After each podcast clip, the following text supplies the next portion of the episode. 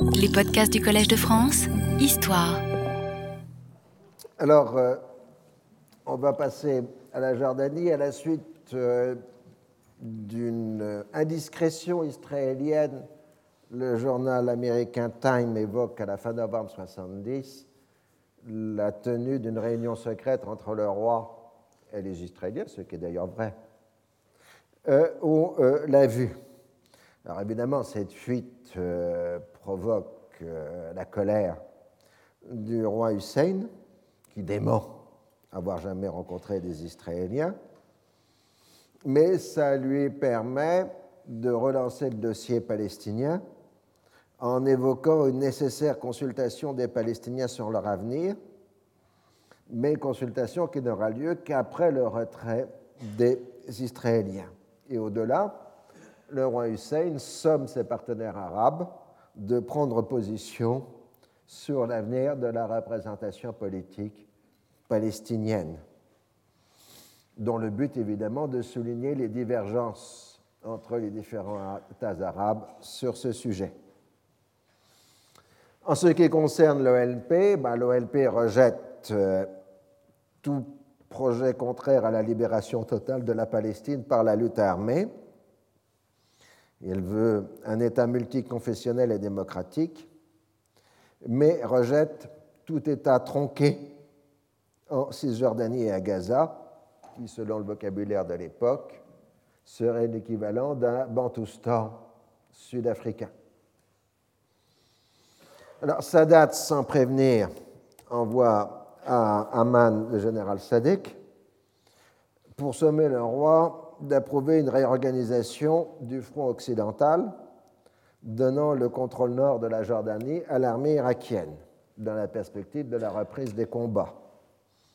La réponse d'Hussein est catégorique, je cite, Je suis fermement décidé cette fois à rester en dehors du conflit. Celui-ci est perdu d'avance et ne pourrait conduire les Arabes qu'à la catastrophe. Par ailleurs, il n'est pas question une seconde que sans autre forme de procès, je livre en fait toute la Jordanie septentrionale à l'Irak.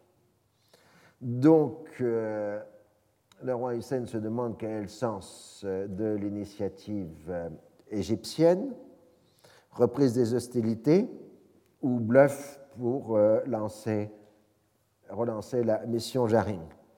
Pour cela, donc, au mois de décembre, il se rend au Caire pour en discuter avec Sadat et euh, donc, euh, il est ferme sur ses positions. Euh, et donc, on s'en tient à une coordination entre les deux pays pour la relance de la mission Jaring. En Israël, Dayan exprime son opinion personnelle, c'est-à-dire en langage israélien, le contraire de l'opinion de son gouvernement, dans, dans lequel il propose un arrangement qui serait moins qu'une paix les armées égyptiennes et israéliennes se retiraient de la zone du canal et cette dernière serait ouverte à la circulation. Il s'agirait ainsi de créer une puissante incitation économique pour l'Égypte, la dissuader de reprendre les armes, tout en maintenant une occupation de fait de la plus grande partie du Sinaï. Ce va dans la logique de Dayan qui ne croit pas aux arrangements juridiques et plutôt aux états euh, de fait. En Israël, toujours, Alon réplique immédiatement qu'à abandonner le canal serait une catastrophe, car c'est la meilleure ligne de défense d'Israël et qu'on ne peut pas l'abandonner pour moins que la paix.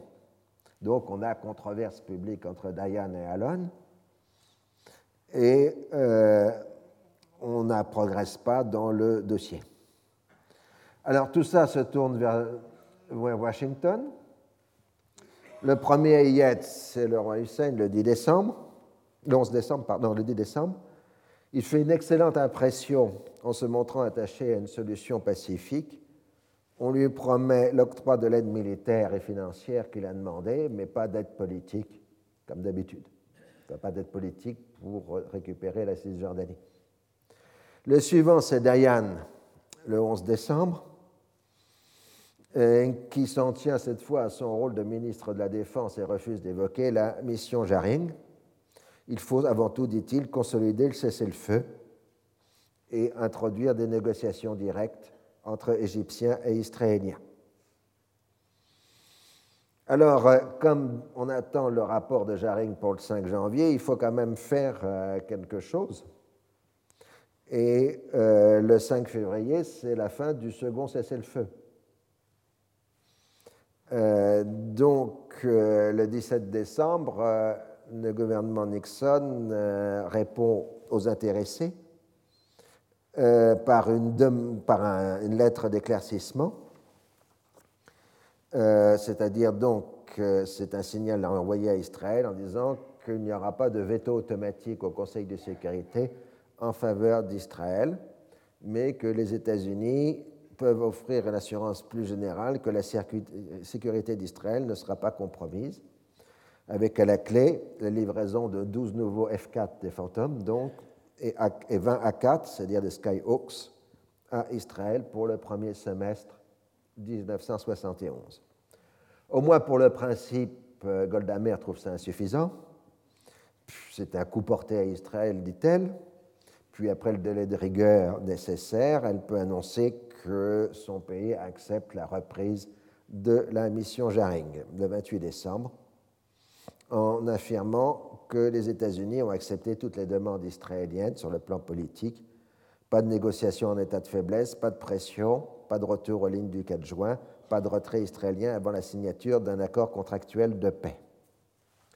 Symétriquement, dans une interview publiée par le New York Times, Sadat définit ses positions. Elles sont dans la ligne de l'héritage nassérien, mais cette fois définies dans un plan cohérent. Israël doit rendre tout le territoire conquis en juin 67 L'Égypte sera alors prête à reconnaître le droit d'Israël à être un État indépendant et à accepter des garanties des quatre grandes puissances de toutes les frontières du Moyen-Orient, y compris celle d'Israël. La RAU est prête à négocier immédiatement sur le droit de passage israélien par le golfe d'Aqaba. La question de l'utilisation israélienne du canal de Suez est conditionnée au règlement de la question des réfugiés palestiniens. Même si l'ensemble de ces questions se trouve réglé, il n'est pas question qu'il puisse y avoir des relations diplomatiques entre la RAE et Israël. Voilà les positions de Sadat, qui ne changent rien de celles de Nasser, mais qui sont cette fois présentées dans un ensemble cohérent. Alors évidemment, on peut considérer que ça, que ce sont des prises de position dures avant l'ouverture d'une négociation, mais la stratégie de Sadat doit se comprendre aussi à l'intérieur de la lutte pour le pouvoir en Égypte. Sadat adopte une posture considérée comme la plus radicale, tout en lançant une procédure de lever des biens mis sous séquestre à l'époque nassérienne. Il amorce aussi un discours de rétablissement de l'état de droit qui vise implicitement ses adversaires identifiés au régime de l'arbitraire policier. Ainsi, les frères musulmans arrêtés sous Nasser commencent à être libérés par groupes successifs des prisons égyptiennes.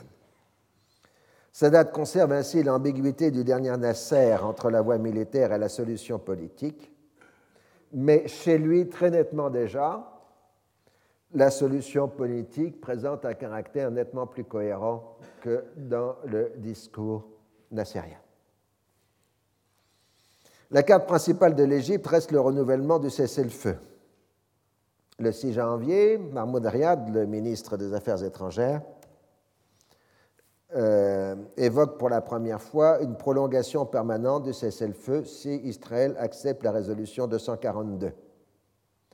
La stratégie égyptienne serait de faire enregistrer par l'ONU un refus israélien, ce qui permettrait de demander des sanctions. Et en même temps, cette acceptation israélienne permettrait à l'Égypte d'éviter de reprendre les hostilités. Alors, euh, dans la négociation, enfin dans les discussions avec les non-arabes, la diplomatie égyptienne insiste sur les garanties de paix, euh, de sécurité apportées par les quatre euh, grands, ce qui est ainsi expliqué aux interlocuteurs français au début de 1971. Alors, l'autre des priorités israéliennes est nettement différent. Accord de paix, définition des frontières sûres et défendables en fonction du contenu de la paix, discussion de garanties si besoin s'en fait sentir. Alors, ce qui est l'élément commun des discours égyptiens et israéliens, c'est que l'élément central sont les États-Unis, qui est la véritable obsession aussi bien chez Sadat que chez Golda Meir. Donc Jaring peut reprendre sa mission. Il sera en Israël où il a deux jours d'entretien du 8 au 10 janvier 1971, puis rentre à New York où il consulte les chefs de mission égyptiens et jordaniens. Le 18 janvier, il dispose d'un ensemble de documents écrits représentant les positions officielles des partis. La position israélienne paraît maintenant plus souple parce qu'elle s'inscrit dans le cadre de la résolution 242. Et euh, donc, euh, Jaring travaille pour obtenir des précisions supplémentaires des uns et des autres. Et euh, donc, en attendant, la date butoir du 5 février, qui est le second renouvellement du cessez-le-feu. Alors pendant ce temps-là, tout le mois de janvier, Sadat multiplie les déclarations martiales. Le véritable problème, est l'état de préparation de l'armée égyptienne. Euh, selon les observateurs de l'ONU qui sont présents en Égypte, en réalité, l'armée égyptienne n'est visiblement pas prête à se lancer dans une traversée euh, du euh, canal. Et l'Union soviétique, d'ailleurs, ne veut pas de cela. Donc les déclarations de martial de Sadat sont plus du bluff à destination aussi de la lutte politique interne. Et euh, donc, euh, à la surprise générale, le 2 février, Sadat tient un conseil de défense avec les principaux responsables de l'État égyptien et la majorité écrasante se prononce pour la reprise des combats. Sadat marque sa volonté de prolonger le cessez-le-feu de 30 jours dans le cadre d'une initiative diplomatique, ce qui est accepté par euh, la direction collective, mais sans que le contenu de cette initiative politique soit énoncé. Le 4 février, devant le Parlement égyptien, Sadat énonce son plan de paix Outre le délai supplémentaire de 30 jours, il est prêt à une prolongation de six mois du cessez-le-feu et à la réouverture du canal si Israël se retire de la zone du canal et laisse l'armée égyptienne s'établir sur la rive occidentale. Il reprend ainsi la proposition de Dayan, mais surtout il a agi sans référer à la direction collective. C'est en fait une déclaration de guerre euh, par rapport à ses opposants. Alors tout le monde a été pris au dépourvu.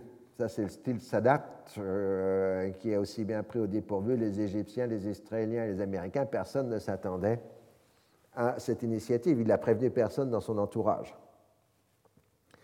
Alors, euh, immédiatement, les Américains y voient la main des Soviétiques, puisque la réouverture du canal de Suez permettrait de raccourcir les délais d'approvisionnement du Vietnam du Nord dans la guerre du Vietnam, parce que les, navires soviétiques pour aller de façon plus rapide et moins coûteuse par le canal de Suez. Alors, euh, les Israéliens répondent quasi par automatisme qu'il faut d'abord un traité de paix avant d'autre chose.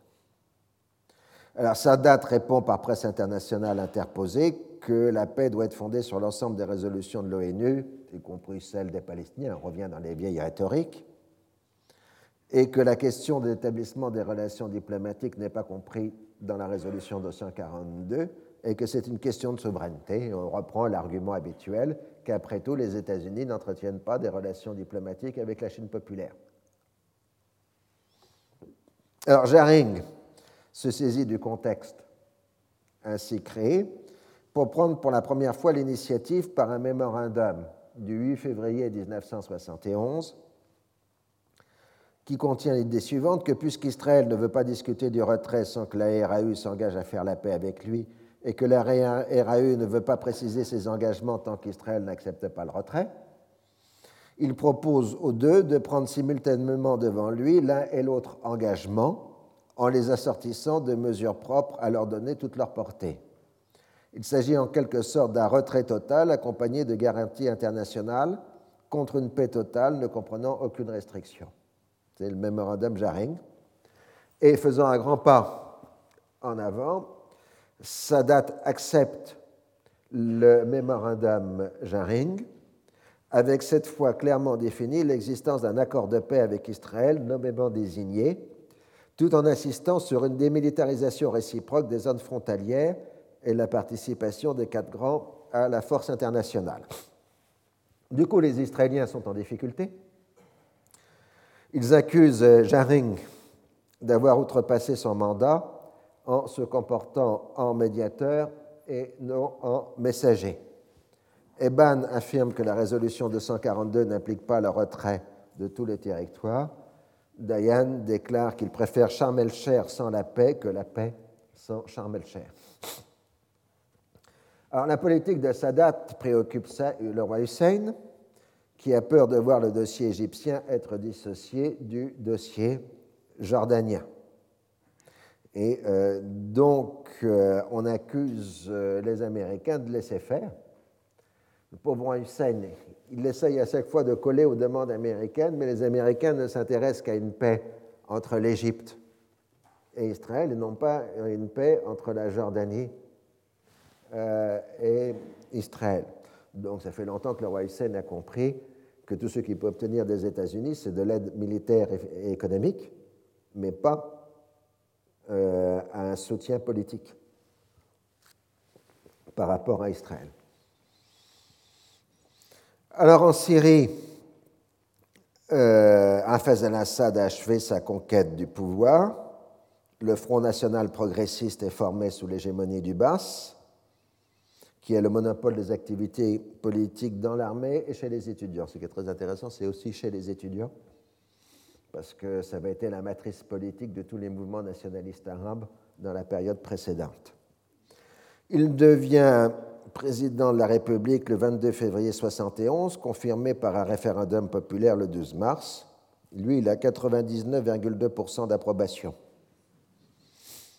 Hein, et s'associe étroitement à Sadat au sein de la Fédération arabe.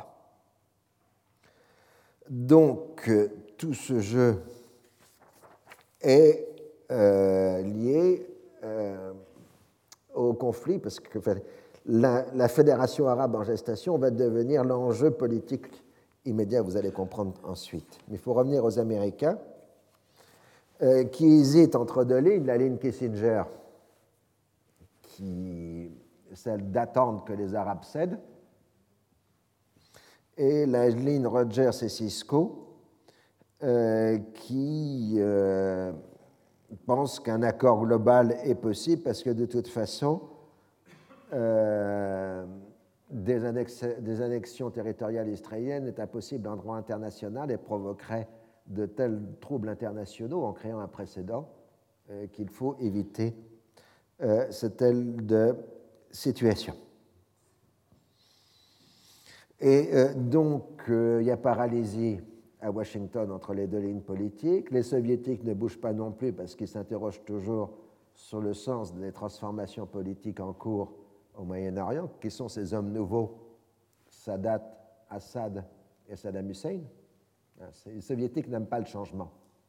Euh, ça, les gêne en permanence. Euh, et euh, donc, on attend la réponse israélienne au mémorandum Jaring, qui est du 26 février, dans lequel il est marqué qu'il n'est pas question de revenir aux lignes d'avant le 5 juin 1967. Ça peut être considéré comme la fin définitive de la mission Jaring, même si on va tenter plusieurs fois de la ressusciter. C'est la réponse au mémorandum qui marque euh, l'échec définitif de cette mission. Du coup, d'ailleurs, Jaring, comme d'habitude, repart pour Moscou euh, pour reprendre ses fonctions normales. Devant la presse, Golda Meir précise ce qu'on appelle la doctrine orale du Parti travailliste, maintien des Israéliens à Sharm el-Cher et à ses voies d'accès, démilitarisation du reste du Sinaï, occupation du Golan, impossibilité d'annexer la totalité de la Cisjordanie, en raison de l'importance de sa population, mais contrôle de la vallée du Jourdain et pas d'État palestinien, trop petit pour être viable et suffisamment grand pour faire la guerre à Israël, dit Goldamer. Les tenants du Grand Israël s'indignent de l'importance de ces abandons, mais ils n'ont pas la majorité à la Knesset pour un vote de censure. D'ailleurs, à l'exception des communistes israéliens, aucune force politique en Israël n'accepte à cette date le retrait sur les lignes du 4 juin. Alors, de nouveau se pose la question du renouvellement du cessez-le-feu, puisque sa date l'a retardé d'un mois. Alors, euh, Sadat fait un voyage éclair à Moscou, puis envoie une longue lettre à Nixon le 5 mars 1971, expliquant que cette fois il ne renouvellera pas le cessez-le-feu et propose au président américain de lancer une initiative fondée sur le plan intérimaire de retrait partiel du 4 février. Au sein de la direction égyptienne, la tension monte. Le groupe Ali Sabri fait de la reprise des hostilités son programme principal. Sadat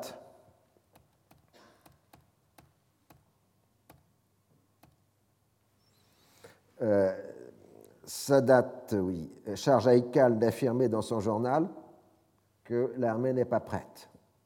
On le traite de défaitiste.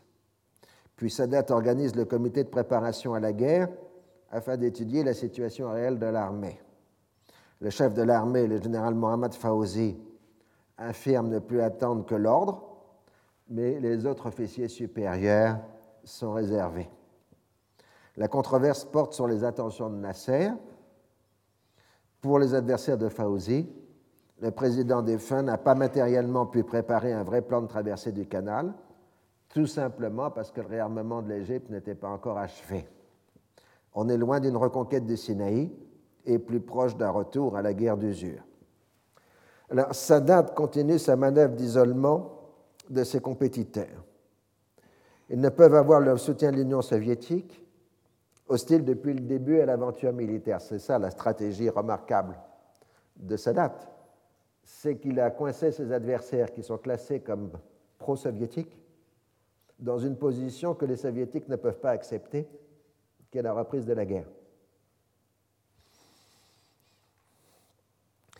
Euh, l'institution militaire dans son ensemble est plutôt hostile à la reprise de la guerre parce qu'elle ne s'estime pas prête. Alors Sadat maintenant ouvre un nouveau front en appelant à une union rapide avec les partenaires de la Fédération arabe. Si le projet se réalise, il implique une recomposition des institutions et donc la démission des principaux titulaires de responsabilité, c'est-à-dire clairement l'élimination des adversaires de Sadat des postes de direction.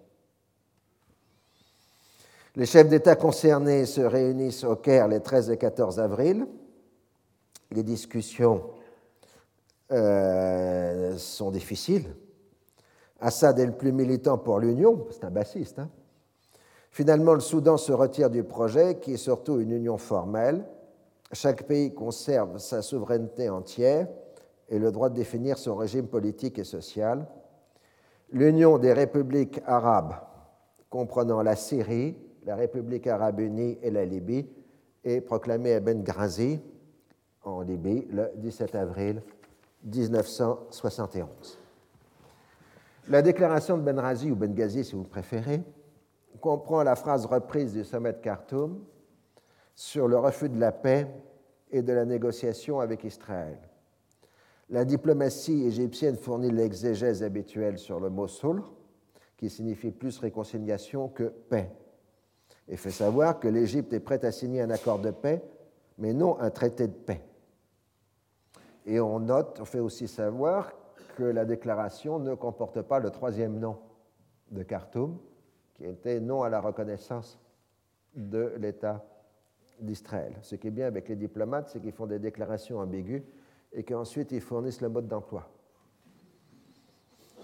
En avril, la diplomatie internationale, c'est-à-dire surtout américaine, tente d'explorer la voie de ce qu'on appelle maintenant le règlement intérimaire. Vous voyez, dans la construction du discours de processus de paix, on va voir apparaître à fur et mesure différentes solutions.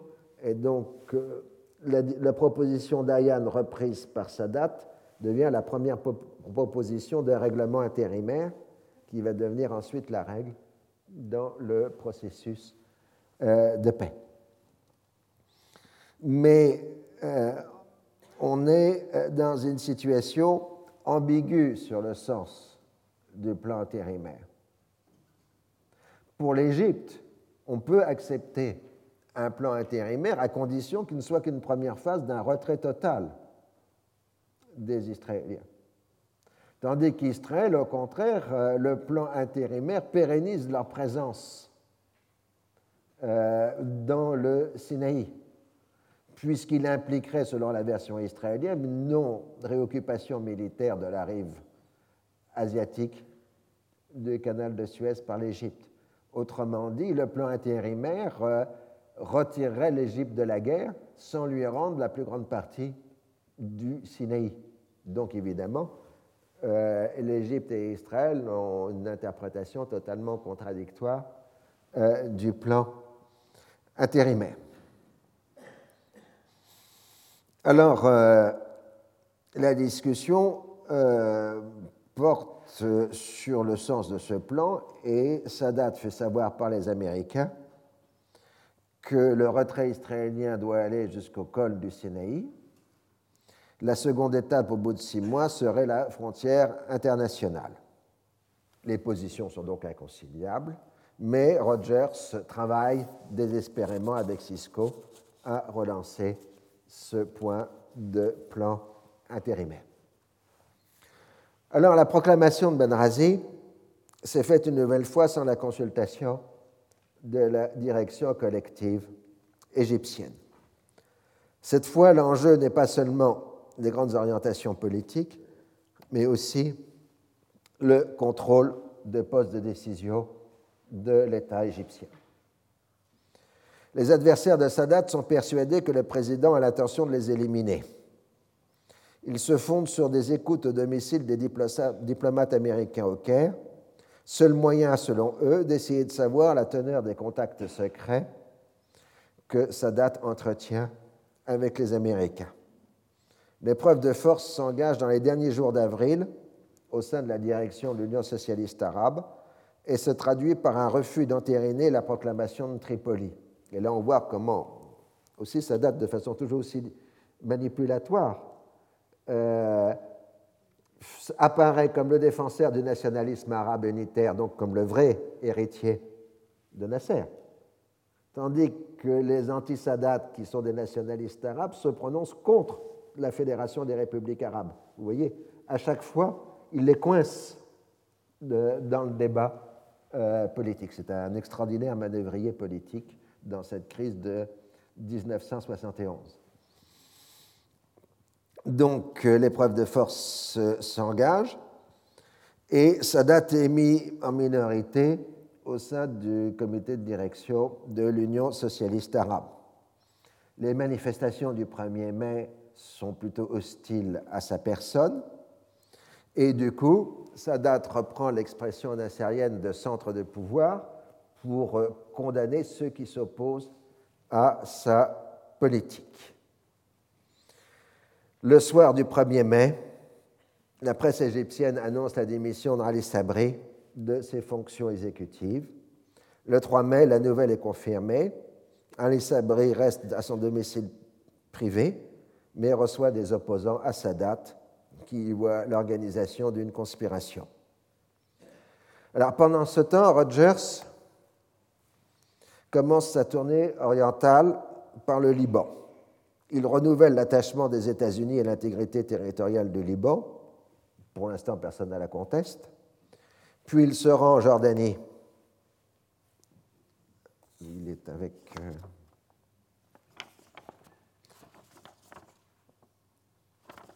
non, ça c'est autre chose comme photo. Euh, donc il se rend ensuite euh, en Jordanie, où Hussein est très fier de le recevoir, puisque ça montre que cette fois il peut recevoir Rogers, contrairement à la fois précédente, et aucune manifestation euh, n'est euh, tolérée. Si les relations bilatérales sont excellentes, le roi ne peut néanmoins que marquer son amertume par rapport à la politique américaine pour les raisons déjà bien soulignées. Le 5 mai, Rogers est au Caire. Sadat insiste sur sa volonté d'arriver à un accord qui ne soit pas seulement intérimaire et sur la nécessité que les Américains précisent leur position. Si l'atmosphère des entretiens en Égypte est cordiale,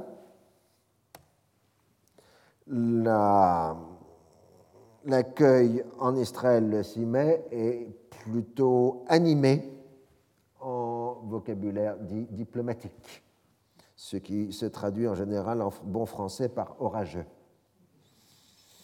Goldamer rejette toute perspective de retour à la frontière internationale. Mais les Israéliens ne peuvent pas se mettre perpétuellement en position d'obstruction à la politique américaine. Dayan, avec l'accord de Goldamer, se montre plus souple en proposant un retrait sur la ligne d'école, mais avec interdiction pour l'Égypte d'envoyer des forces de l'autre côté du canal. Cisco est chargé de transmettre le message et se rend au Caire le 9 mai. Sadat se déclare d'accord, mais à condition de l'intégrer dans le cadre d'un règlement global. Le 10 mai, Sadat annonce son intention de dissoudre la totalité de la direction de l'Union socialiste arabe. La véritable épreuve de force commence. Les opposants tentent de s'organiser pour contrer Sadat, qui y voit le début d'un coup d'État qui serait organisé par le général Fauzi. Le président s'adresse directement au cadre supérieur de l'armée et du parti tandis que Fauzi attend l'ordre de reprendre les hostilités contre Israël.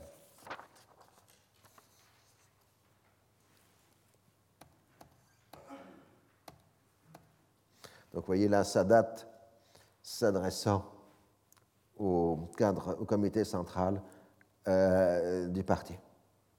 Le 13 mai, le gouvernement est remanié au profit des hommes de Sadat tandis que le général Fauzi accuse Sadat d'être vendu aux Américains. Les opposants organisent une démission collective afin de provoquer une crise du régime. Ils sont soupçonnés de vouloir provoquer des manifestations de masse spontanées, entre guillemets, rappelant ce qui s'est passé au moment de la démission de Nasser en juin 1967. Sadat prend les devants et fait arrêter tous les démissionnaires, ainsi que le général Fauzi, Là, vous avez Sadat et Fauzi. Le soir du 14 mai, sa victoire est assurée. Durant la crise, Sadat a d'abord bénéficié de sa légitimité de président, qui, après 16 ans de régime nassérien, dispose des principales institutions de l'État. Les proches de Nasser, comme Eikal ou le gendre de Nasser, Ashraf Marwan, se sont ralliés à lui tout de suite. Les hommes de la direction collective étaient impopulaires en raison de leur identification aux pratiques policières des années 60, alors que Sadat promet le rétablissement de l'état de droit. Il s'en prend à ceux qui ont mis des micros partout, y compris jusque de son bureau. Il abolit solennellement le système d'espionnage policier. Comme d'autres partout dans le monde, il dira il n'y aura plus d'écoute téléphonique. Il semble qu'il n'y ait pas eu de véritable projet de coup d'État mais plutôt tentative au dernier moment d'organiser une opposition, mais ce qui, dans un régime autoritaire, revient à peu près au même. À l'automne, tous les comploteurs seront jugés et condamnés à de longues peines de prison. Ils seront ensuite progressivement libérés quand, ils sera considéré qu'ils ne constituent plus de danger. Donc, en général, les peines de prison feront deux ou trois ou quatre ans, euh, pas plus, contrairement, je vous ai dit, à Rafez el-Assad qui lui donnait des peines de 30 ans. Quant à Hussein, il, faisait une clémence au bout de six mois. Chacun a son style, et Saddam Hussein, il fusillait. Chacun son tempérament. Euh, donc, euh, euh, le mouvement de correction, là aussi, on parle de mouvement de correction comme en Syrie, qui suit est d'abord une vaste épuration des opposants potentiels au sein des institutions de l'État et du parti. Sadat devient le maître unique du pouvoir, tout en élargissant la base idéologique du régime à la gauche marxisante, compensée en même temps par la sortie de prison de tous les frères musulmans. Il synthétise la nouvelle approche par le slogan Science et foi, c'est-à-dire l'union du socialisme et de l'islam. Sadat a eu pour lui le soutien des officiers supérieurs. Le général Sedki devient ministre de la Défense et le général Chazli, je n'ai pas marqué ça ici, ils sont là, euh, chef d'état-major général le 16 mai 1971. Dans ce contexte, Sadat s'en tient officiellement à ses propositions précédentes en ce qui concerne le canal, c'est-à-dire qu'il ne reprend pas en compte les propositions israéliennes, alors les soviétiques ont suivi sans réagir les événements. L'élimination du groupe défini comme pro-soviétique ne leur est pas favorable, bien qu'il permet d'éloigner le risque de guerre. En revanche, ils s'inquiètent de la réception faite à Rogers et de leur mise en écart des négociations en cours. Enfin, Sadat ne leur apparaît pas comme un personnage fiable. Avec seulement un préavis de deux jours, Podgorny arrive au Caire le 25 mai avec une imposante délégation. Il s'agit d'obtenir la conclusion d'un traité d'amitié soviéto-égyptien. Sadat l'accorde immédiatement, y voyant le moyen de tranquilliser les nassériens et les marxistes et de s'assurer de livraison d'armement. La lettre du traité signé le 27 mai 1971, est assez souple et ne fait que confirmer ce qui existait déjà entre les deux pays. Il ne donne à l'Union soviétique aucun droit d'ingérence dans les affaires égyptiennes. De toute façon, les responsables égyptiens expliquent à leurs interlocuteurs occidentaux que l'Égypte, contrairement à la Tchécoslovaquie, n'a pas de frontière commune avec l'Union soviétique et que l'on peut déchirer à n'importe quel moment le traité si ça se révèle nécessaire. En apparence, Sadat a abandonné le non-alignement nassérien, mais en obtenant un traité en bonne et due forme, les soviétiques ont rappelé à l'opinion publique égyptienne réticente les anciens traités imposés par la Grande-Bretagne, la puissance coloniale détestée. Les Israéliens se sont inquiétés de la crise. La victoire de Sadat le met en bonne position pour obtenir des bonnes grâces des États-Unis. Le traité soviéto-égyptien leur permet de reprendre le discours que l'Égypte est une colonie soviétique, mais Washington n'y croit plus. Alors l'opinion publique égyptienne, avec certainement la meilleure perception des choses, la plaisanterie Nukta courante à l'époque avec de nombreuses variantes au Caire, était la suivante, et marque bien la perception populaire. Sadat conduit comme un Égyptien, il met le clignotant à gauche et tourne à droite. Alors ça me paraît difficile parce que je n'ai pas souvent vu des Égyptiens mettre des clignotants euh, dans la conduite dans leur pays. Mais enfin, bon, c'est la blague euh, de l'époque. Alors les événements euh, des semaines suivantes vont bien dans ce sens le représentant américain au Caire, Donald Bergus, a entrepris de son propre chef un projet de rédaction moins abrupt des propositions égyptiennes concernant le plan intérimaire. Il a bien marqué qu'il agissait sans consultation de ses supérieurs, mais le problème, c'est que Sadat et son entourage ne l'a pas cru. Au début du mois de juin, Sadat et Ekal reçoivent en privé Bergus et lui transmettent une formulation proche de son texte. Sadat se déclare prêt à reprendre les relations diplomatiques avec les États-Unis si l'accord intérimaire était conclu, ce qui lui permettrait de demander le départ des officiers supérieurs soviétiques, mais dont des conseillers. Il se plaint avec amertume des livraisons d'armes américaines à Israël. Eikal restera le canal de communication secret entre lui et les Israéliens, et les Américains. À sa grande déception, les Américains ne répondent pas immédiatement. Sadat durcit le ton et annonce le 22 juin dans un discours public que l'année 1971 sera l'année de la décision. La RAU ne peut attendre éternellement.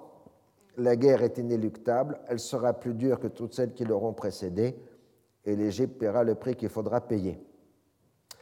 il faut dire que l'administration Nixon vient de s'engager dans les contacts secrets avec les Nord-Vietnamiens à Paris et que Kissinger va entreprendre le 9 juillet son voyage clandestin à Pékin, suivi ensuite de l'annonce d'une visite de Nixon en Chine.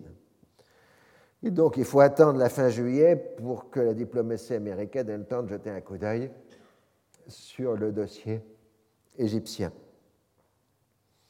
Et on envoie donc euh, Cisco en Israël pour des discussions qui se révèlent infructueuses sur le plan intérimaire, la question étant de savoir quelle force égyptienne pourrait éventuellement stationner sur la rive asiatique euh, du canal à la suite du désengagement. Mais dans tout ça, l'actualité internationale est aussi dominée par une tentative de coup d'État au Maroc et surtout, le 15 août 1971, la fin de la convertibilité du dollar en or, ce qui provoque de nouveaux désordres monétaires, ce qui va mettre au bout d'un an et demi fin au système de change de parité fixe entre les monnaies et introduire le système euh, des parités fixées par les cours euh, boursiers, si j'ose dire, le système d'échange flexible. Alors évidemment, il faut bien comprendre que les désordres monétaires en cours, c'est-à-dire l'abandon de la référence hors des monnaies, se répercutent sur le marché pétrolier, euh, puisque ça provoque une inflation des prix en dollars et du coup, les pays pétroliers exigent le rétablissement de leur pouvoir d'achat, si on peut dire, en, euh, en, augmentant le prix du pétrole. Donc vous avez déjà entre 70 et 73 un premier triplement du prix nominal du pétrole avant le quadruplement de 73. Hein, donc il faut bien voir que le, mécanisme de la montée du prix du pétrole euh, s'accélère dès 71-72, mais lié aussi au problème monétaire. Alors, on doit ajouter que les diplomaties parallèles des chefs d'État ne facilitent pas la clarté des communications. Le ministre égyptien des Affaires étrangères, Mahmoud Riyad, n'est pas tenu au courant du contenu intégral des discussions de Sadat avec les Américains et a tendance à s'exprimer une ligne plutôt dure. Le département d'État essaye de maintenir une position raisonnable, mais ne dispose pas du soutien de la Maison-Blanche, ce qui fait que sa crédibilité est régulièrement mise à l'épreuve. Le 19 juillet 1971, des militaires pro-communistes tentent un coup d'État au Soudan pour renverser le général Nemairi. La Libye et l'Égypte mobilisent tous leurs moyens pour organiser un contre-coup d'État suivi d'un sang où périssent de nombreux militants communistes. Moscou parle de terreur anticommuniste. Les soviétiques sont furieux de l'attitude de l'Égypte, mais ne peuvent rien faire. Vous comprenez bien. Hein? L'Égypte a signé un traité d'amitié avec l'Union soviétique et deux mois après organise le massacre des militants communistes au Soudan. Donc pour Moscou, euh, c'est très dur euh, à accepter. Alors, euh, dans tout ça, on va voir apparaître un nouvel acteur. tout petit, rassurez-vous. Jusqu'en 1970, la communauté économique européenne, encore composée de six membres, n'avait, comme son nom l'indique, qu'une vocation économique. Néanmoins, il était inévitable que la conclusion, durant l'été 1970, d'un accord préférentiel entre la CEE e et Israël prenne une signification politique, puisque les États arabes ont émis de violentes protestations. La France a eu une attitude dite constructive sur ce dossier, ne cherchant pas à en faire un instrument de pression sur Israël. À l'automne 1970, pour la première fois, la CE e travaille à se doter d'une approche collective des grands problèmes internationaux. À la première session ministérielle du comité politique qui se tient à Munich le 19 novembre 1970, la France a poussé à la définition, je cite, de conception commune pour le dossier israélo-arabe. Les experts sont chargés de préparer le dossier. Les sujets traités sont la liberté de circulation, la création d'une zone démilitarisée, le statut de Jérusalem, auquel on ajoute la question des Palestiniens. Les quatre pays candidats à l'élargissement de la CE, dont la Grande-Bretagne, sont associés à la démarche. Donc on passe des échanges à 6 à des discussions à 10. Il faut bien suivre. Hein. Commence au début du mois de décembre. Mais parallèlement, les ambassadeurs des six en Israël se concertent pour des échanges de vues et des partages de l'information. Donc vous avez à la fois des discussions à 6 et des discussions à 10. Au sein des six, les Pays-Bas se chargent de la liberté de circulation dans le golfe d'Aqaba, l'Allemagne du dossier du canal de Suez, la France des zones démilitarisées, l'Italie de Jérusalem et la Belgique du problème palestinien. L'accord se fait facilement sur la liberté de circulation et les zones démilitarisées avec stationnement des forces internationales. En revanche, les Pays-Bas sont hostiles à retrait sur les lignes du 4 juin 67 et les Allemands et les Italiens ont des réserves sur ce point. Le principe de l'internalisation de Jérusalem est accepté, mais on diffère sur son étendue et ses modalités. Tous admettent l'impossibilité de régler le conflit sans adhésion des Palestiniens, et en cas de création d'un État palestinien indépendant ou d'un régime d'autonomie, il faudra l'adhésion des pays arabes et en premier lieu de la Jordanie. En ce qui concerne les réfugiés, on reprend les formules venues des résolutions des Nations Unies et on envisage un plan de reconstruction et de développement du Moyen-Orient. Les divergences générales d'interprétation de la résolution 242 se reproduisent au niveau européen. Au mai 71, le dossier remonte des experts au niveau des ministres des Affaires étrangères. Après une dernière concertation avec les quatre candidats, les ministres publient leur première déclaration sur le Moyen-Orient le 19 mai 1971. Les termes sont relativement vagues. On estime qu'une paix juste au Proche-Orient est d'une grande importance pour l'Europe et on apporte un soutien public à la mission Jaring. La résolution 242 appliquée dans toutes ses parties constitue la base du règlement. Les six gouvernements se déclarent prêts, dans la mesure de leurs moyens, à contribuer le moment venu à la stabilisation économique et sociale du Proche-Orient le contenu du rapport européen est ensuite retransmis à l'ONU. Le document européen est mal reçu en Israël à cause de la référence à la mission Jaring, dossier sur lequel Israël est en difficulté.